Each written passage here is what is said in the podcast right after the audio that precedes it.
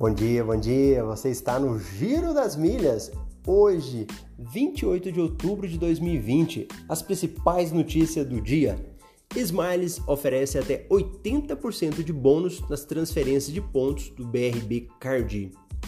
Banco do Brasil divulga política de isenção de anuidade do novo cartão de metal Autos. Clube Esfera ganhe 50% de pontos a mais nos três primeiros meses na oferta de pré-lançamento. Promoção da Cor oferece 2 mil pontos bônus anual para reservas de hotéis na América do Sul.